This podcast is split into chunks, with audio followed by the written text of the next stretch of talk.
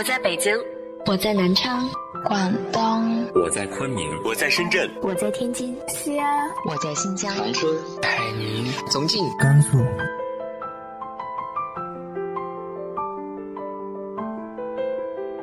这里是 FM 幺八零八四，昨天的你的现在的未来，我是主播背着吉他的蝙蝠女侠。无论你在哪儿，这里都有我的温暖等你。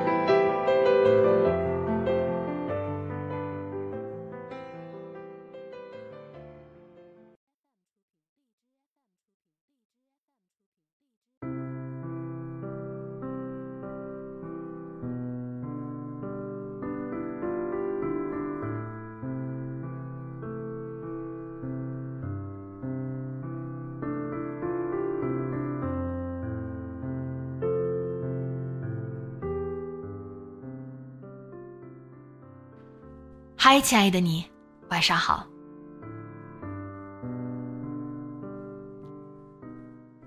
上次说到主人公正在享受一个人的生活，那他的独居生活又坚持了多久呢？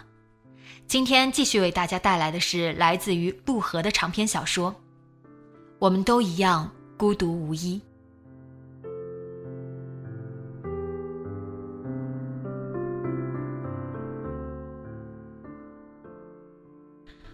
不过，一个人住的久了，也会有一些问题，比如失去自制，不像与人合租的时候，因为顾虑他人，不管什么事都会很好的控制自己，还会变得懒散，懒得洗碗，懒得擦地，懒得做饭，有时连饭都懒得吃。周末一个人躺在床上，想到自己就算这样躺一整天，也不会影响任何事，没有人找我。没有人需要我，那种虚空的感觉，就像在忍饥挨饿。渐渐的，会对外面的世界越来越冷淡，觉得这个世界有越来越多东西自己无法理解，也无从把握。忘记重要的事和次要事的区分，对什么都茫然投入，又对什么都满不在乎。生活仿佛完全没有了边界。就这样安逸的困在自己精心打造的牢笼里，对什么都不感兴趣，哪儿也不想去。幸好必要时，我的工作可以让我随时忙碌起来。想说话的时候，也总能找人说话，而且都是一脸严肃、思想深邃的人。我在一家知名报社的文化副刊做记者。工作除了偶尔采访一下作家学者，主要就是写书评。要是以前，我大概很难想象，看看书然后写下自己的看法，居然也能成为一个专门的工作。书就在那里，要不要看自己决定就是了，有必要听别人说这本书值不值得读吗？不过，既然我在做着这份工作，而且迄今尚未失业。说明总有人需要这种二手阅读，哪怕仅仅为了假装读过某本书，谁知道呢？如果这个世界对我来说就是各种无法理解之事的总和，那么这件事恐怕是其中最无足轻重的。作为谋生手段，这倒是一份不折不扣的好工作。大部分时间只要自己看书就行了。至于书评，爱怎么写怎么写，只要掌握了独特的语汇和句式，怎样都能自圆其说。哪怕是正儿八经的说废话，言辞凿凿的说胡话，乍看之下也能给人严肃深刻的印象。对我来说，这份工作最有魅力的地方在于，它允许各种错觉，也允许各种误解。天底下还有比这更自由的事吗？而我虽然穷的一无所有，看法和感受之类的东西却是要多少有多少，完全不用担心有一天会枯竭，这没什么难的。要知道，连一只宠物狗都会感怀世事、怀疑人生呢。失恋这件事最令我难受的，是再也没办法假装自己不是孤零零一个人。一个人睡觉，一个人醒来，一个人逛超市，一个人看电影，一个人去餐厅吃饭。其中最糟糕的是一个人在暮色中走路回家。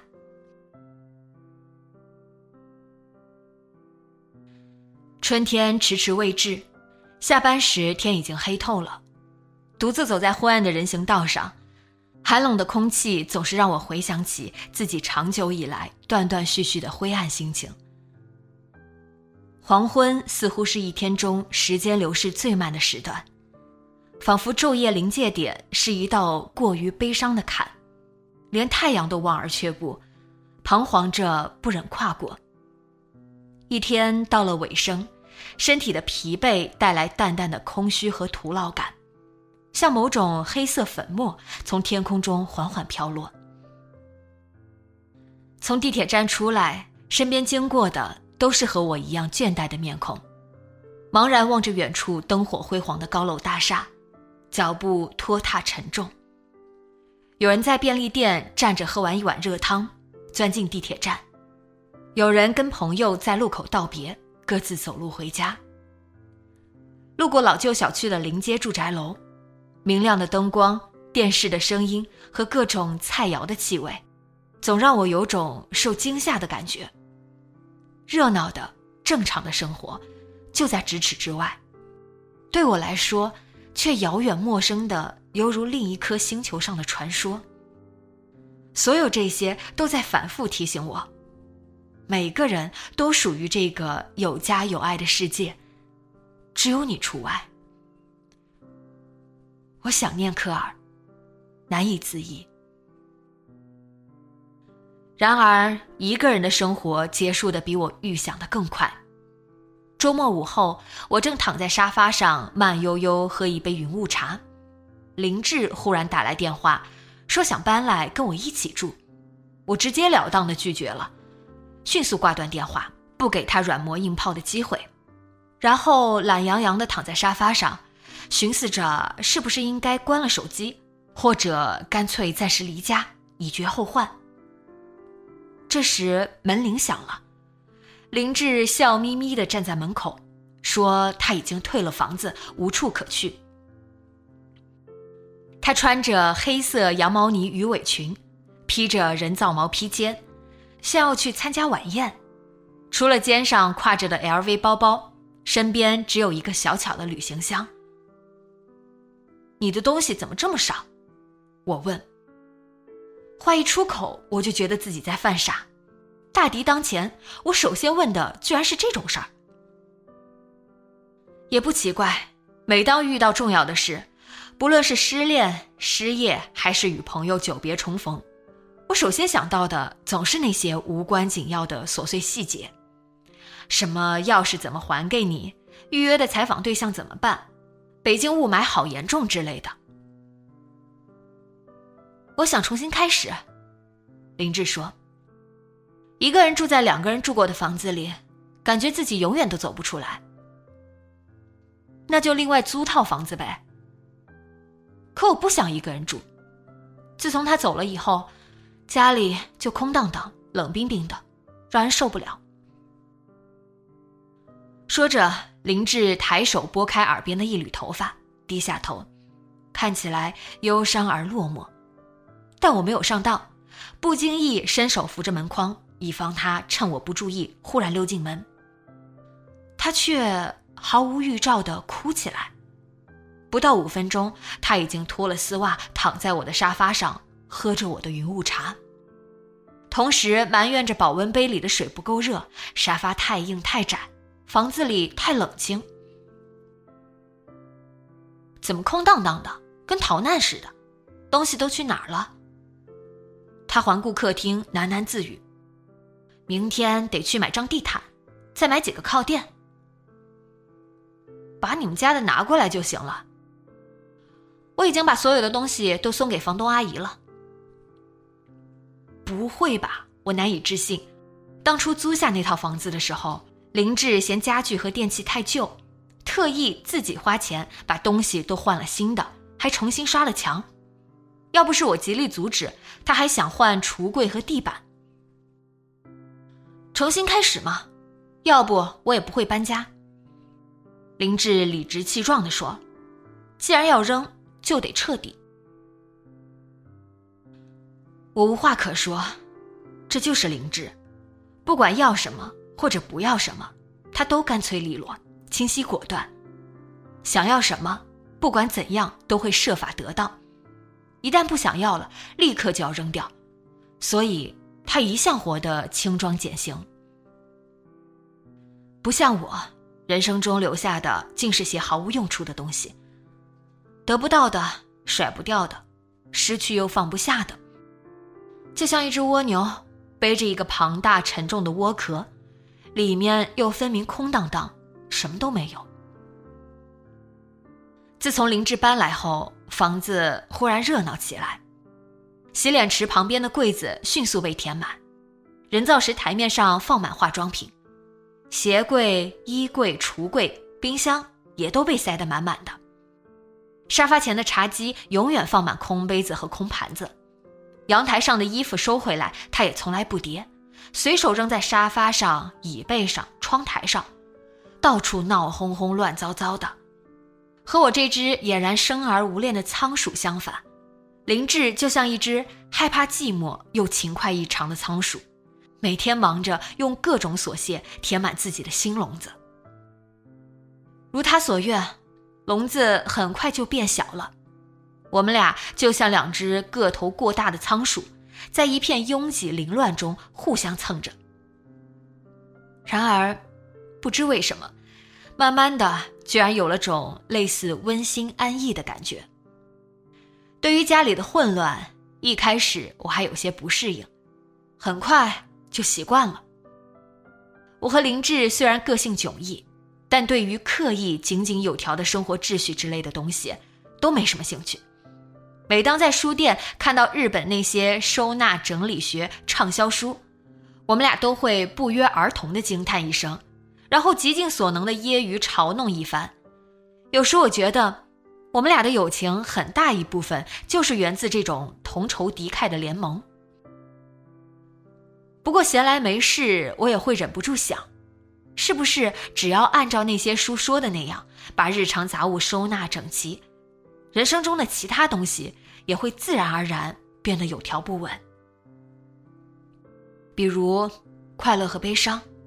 回忆和忘却，爱和恨之类的东西，谁知道呢？说不定，最早的收纳整理高手原本是一个挫败的哲学家。最令我惊讶的是，家里乱糟糟的样子丝毫没有波及林志本人。不管在家的时候多邋遢，一旦要出门，他总能迅速把自己收拾得光鲜漂亮。从发梢到脚指甲，全都完美的无懈可击。有时看到他盛装打扮，盘坐在堆满脏衣服的沙发上，泰然自若地涂着指甲油，我会有种哭笑不得的荒诞感，忍不住想挖苦他。住在这么乱糟糟的地方，打扮的这么光鲜出门，简直就是欺诈嘛！真刻薄。林志张开纤细的手指，撅起粉嘟嘟的嘴唇，吹了一口气。这是铠甲，懂不懂？出门就是去战斗，跟整个世界战斗，哪怕输了也不能丢盔弃甲。这我倒是同意。对林志来说，人生似乎就是一场场攻城略地的战役，他身上始终有种劲头，一种在人生某个方向上偏激进取的劲头。仿佛只有人生头等舱才能让他满意，让我钦佩羡慕，让我自叹不如。他总是目标明确，从不错过任何机会，也从不浪费丝毫精力。大一刚开学，他就自荐成为班长，夺得军训标兵，参加新生演讲、征文比赛、元旦演出等各种比赛。大二上学期还成功竞选，成为学生会的文艺部长。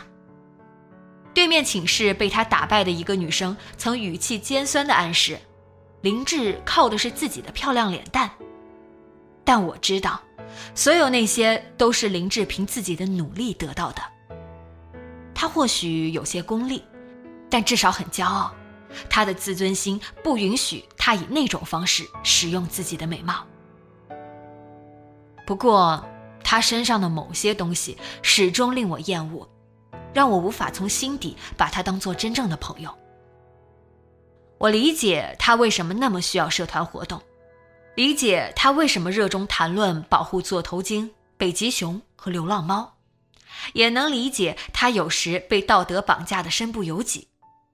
但我不能忍受他不自觉的表演欲，其中似乎有某种冷酷的、令我畏惧的东西。我一直记得大二上学期，他在食堂门口向记者诉说救助流浪猫的过程，那种渲然欲泣、悲天悯人的样子，那么逼真，连我这个素来对猫没什么亲近感的人都被感动了。直到他提到自己经常在宿舍楼前的空地上放猫粮，喂养几只流浪猫时，我才意识到自己被骗了。因为宿管阿姨超乎寻常的洁癖，女生宿舍楼前整洁的近乎寸草不生，根本没有猫。我还给他们取了名字呢。林志说：“我最喜欢的那只叫布丁的英国短毛猫。”一条腿有点瘸，走路一拐一拐的，让人心疼。那时，我就站在不远处的人群中，看到他那副一本正经、沉重悲伤的样子，我觉得难堪极了，本能的想躲起来，装作不认识他。他立刻发现了我，不易察觉的冲我眨了眨一只眼，就像一个正在舞台上演悲剧的演员。分神向自己的情人抛媚眼，轻佻的令人尴尬。我忽然觉得，不仅他的眼泪是假的，连这出戏本身都是他压根不相信、不感兴趣的。我知道你在想什么。回宿舍路上，林志见我一直默不吭声，忽然说：“你就是太严肃、太当真了。”你没当真吗？林志轻盈的抬起下巴笑起来，说：“真的，看到你老是把人生弄得那么复杂，然后不嫌麻烦的一一想清楚，我挺不忍心的。”我没说什么。那时我就知道，不管他做什么事，他感兴趣的都不是那件事本身。作为一个彻底的实用现实主义者，他想要的只是其中的好处，比如团体中的地位、道德上的优越感、舆论上的美誉度，而所有这些东西中都有他喜欢的同一种东西，那就是成功的感觉。也是那时，我忽然想到，他迷恋秋白，很可能也不是迷恋他这个人。而是迷恋他作为校园民谣乐队主唱的耀眼光环。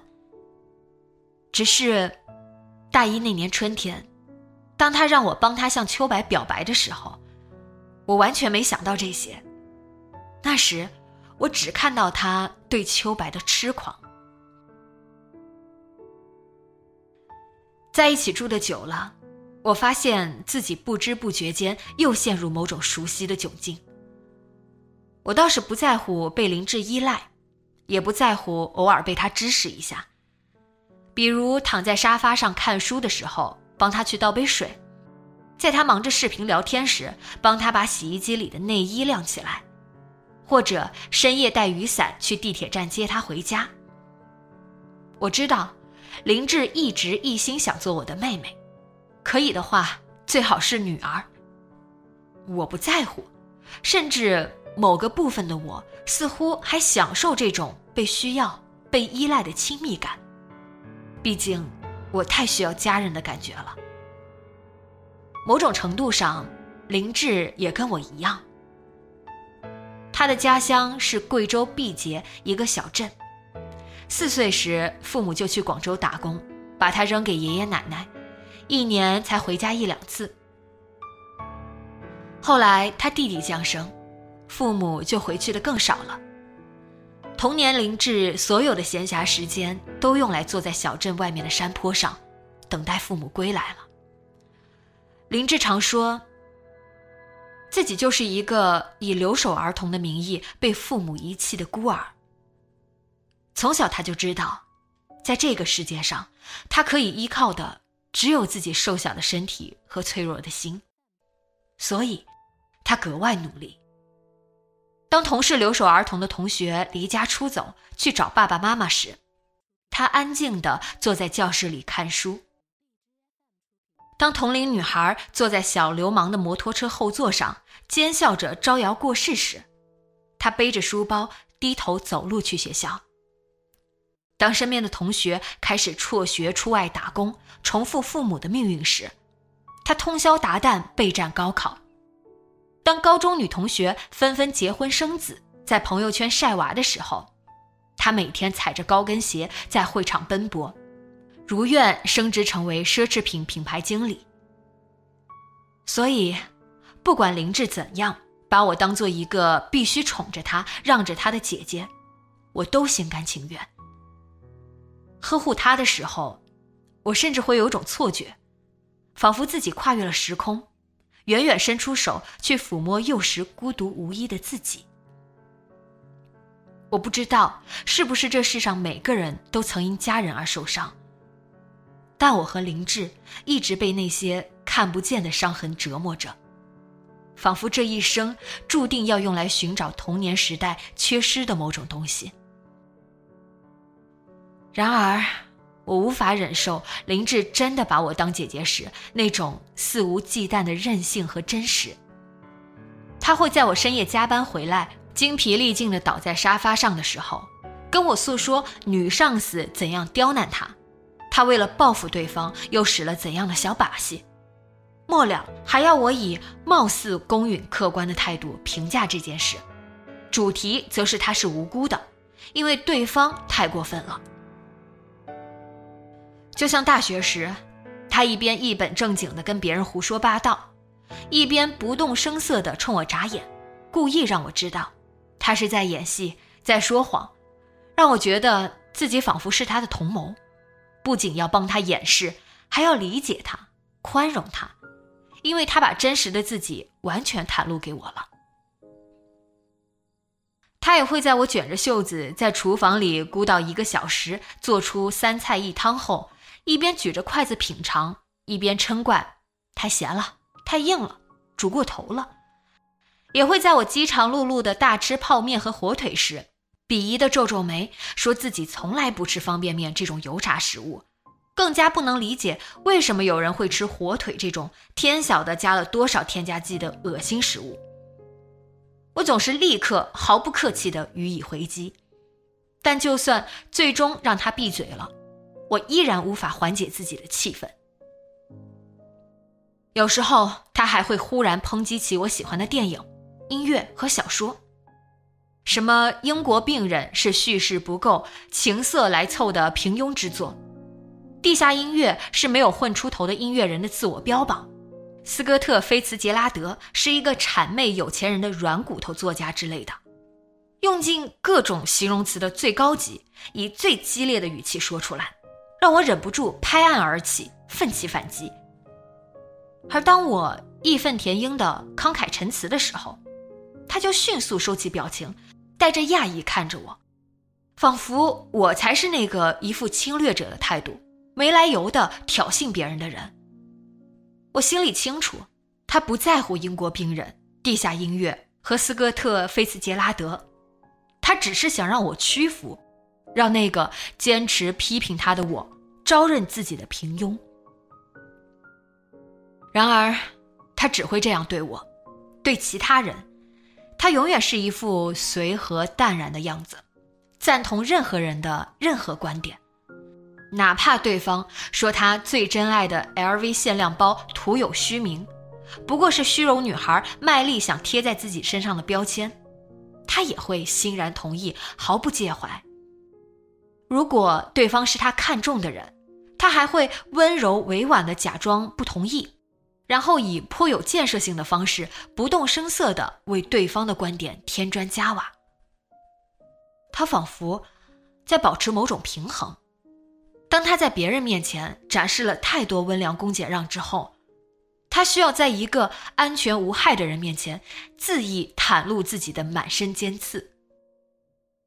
忍无可忍的时候，我也会从他身上拔一根尖刺，狠狠地扎他一下，说他庸俗的无可救药，虚伪的惹人发笑。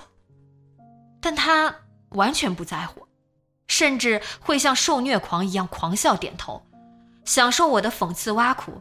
仿佛那是解毒的苦口良药，恰恰是他需要的。我们就像两个狼狈为奸的恶棍，毫无保留地分享着对方的恶意和阴暗。拜托，你能不能对我稍微客气生分一点？我又不是你妈。有时我会愤愤不平。别这样嘛，妈妈。林志笑着挽住我的胳膊。同时无辜的眨着大眼睛，我只能倒在沙发上，把脸埋到靠垫里装睡，不理他。一个月后，我发现林志恋爱了。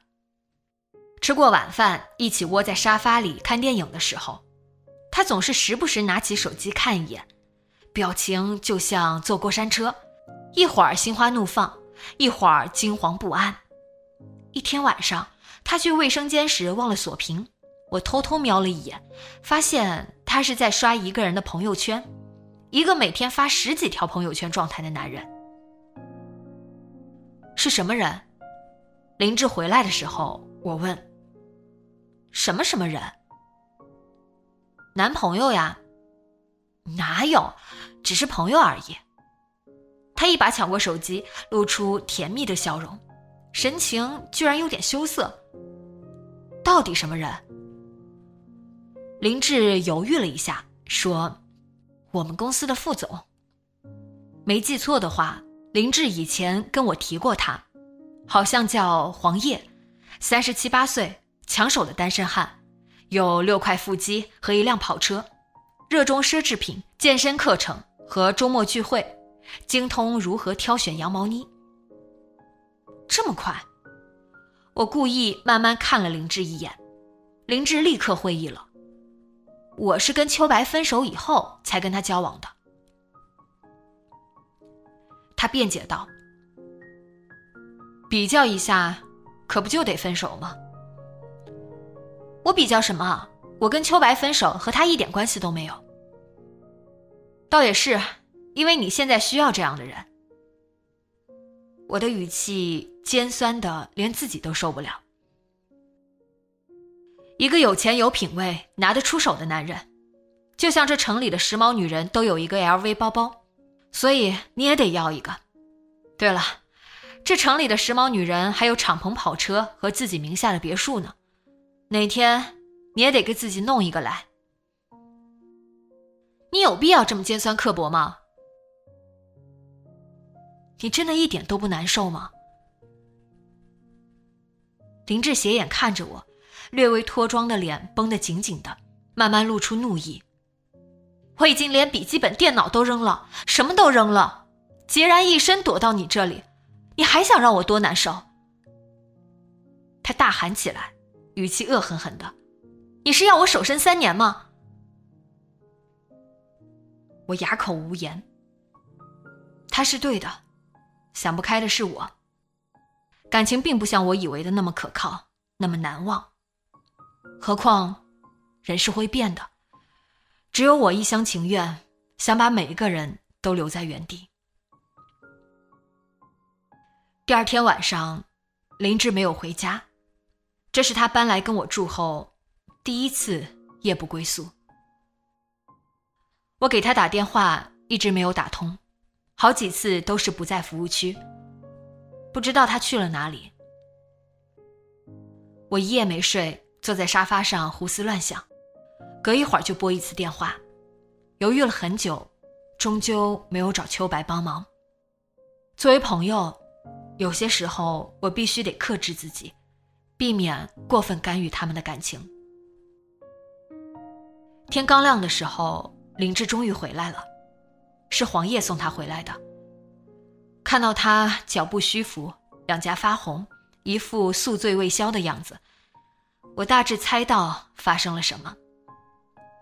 黄叶站在门口，把林志交给我，语气带着颇有分寸的礼貌和距离感，丝毫没有要进来的意思。他衣着精致考究，长得不算好看，但自有一种沉着从容的气度。看起来是那种独自体会过孤独和沧桑的人。我不喜欢他那双过于冷静敏锐的眼睛，以及那种自以为无所不知的神情。我给林志脱了衣服鞋子，把他扔到沙发上，由他睡去。忽然莫名其妙烦躁起来。本想去报社写稿子，换了衣服，收拾了背包，临出门又颓然作罢。想吃饭也没胃口，最后坐在沙发上，边假装看书边等林志睡醒。林志一直睡到下午两点多，一醒来就喊口渴，让我给他倒杯冰水。我照做了，看着他把一大杯冰水喝下去。他脸上还留有宿醉的红晕，不过也可能是热恋的虚火在燃烧。你去哪儿了？我问。他没有马上回答，放下杯子，仰面躺倒，懒洋洋的伸直胳膊。八达岭，他说。半夜三更去八达岭干嘛？他咯咯笑起来，望着天花板。一脸意犹未尽的陶醉神情。你不知道，他那人疯起来好疯的，晚上十一点说去就去，开着跑车，不到一个小时就到了八达岭。他说，昨天晚上他们一群人去一个朋友的别墅聚会，因为关系一直暧昧不清，他为了气他，故意跟一个朋友亲昵，他果然吃醋了。趁大家不注意，拉着他走了。两个人开着跑车，一路话里有话的挖苦讽刺，一直开到了八达岭。然后他向她表白了，对着夜晚的群山和满天的繁星，大声呼喊“我爱你”，一遍又一遍。我说我不信，他就忽然跳上跑车，站在车顶大喊起来，一直喊。就像发疯一样，林志一脸喜不自胜。怎么跟演偶像剧似的？都一把年纪了，可惜桥段太老套、太狗血，只会惹人发笑。我肆意发挥自己的尖酸刻薄，丝毫不打算克制。忽然很想跟他大吵一架。还有这种戏剧型人格最可怕了。每天投入的 drama 自己，演着演着，连真的都会变成假的，最容易翻脸无情了。嘴巴真毒啊！林志微微一笑，看起来完全不为所动。你是晕了头，越是那种把我爱你当歌唱的人，越是不相信什么爱情。随便你说什么，我们的感情你不懂。林志说着，竖起一个抱枕，舒坦的靠着，脸上的红晕让他看起来娇艳欲滴。我心底的恶意愈加被激发出来。昨天晚上你就跟他睡在车里了？说什么呀？你这人想法好龌龊。孤男寡女，荒郊野外，我还能怎么想？我发觉。这种恶毒的话说起来特别解恨。忽然明白为什么越是怯弱无助的人骂起人来越是恶毒凶狠。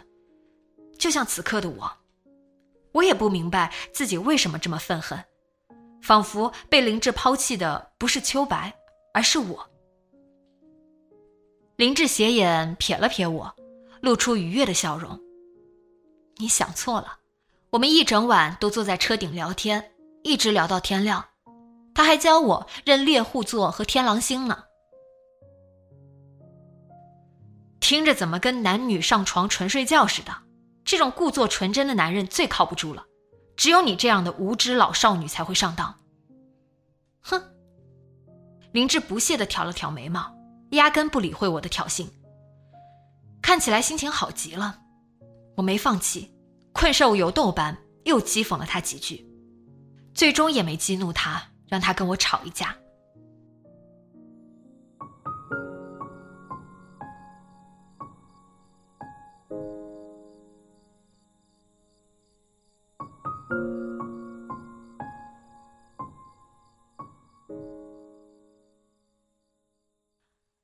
主角和林志之间有着怎样的矛盾呢？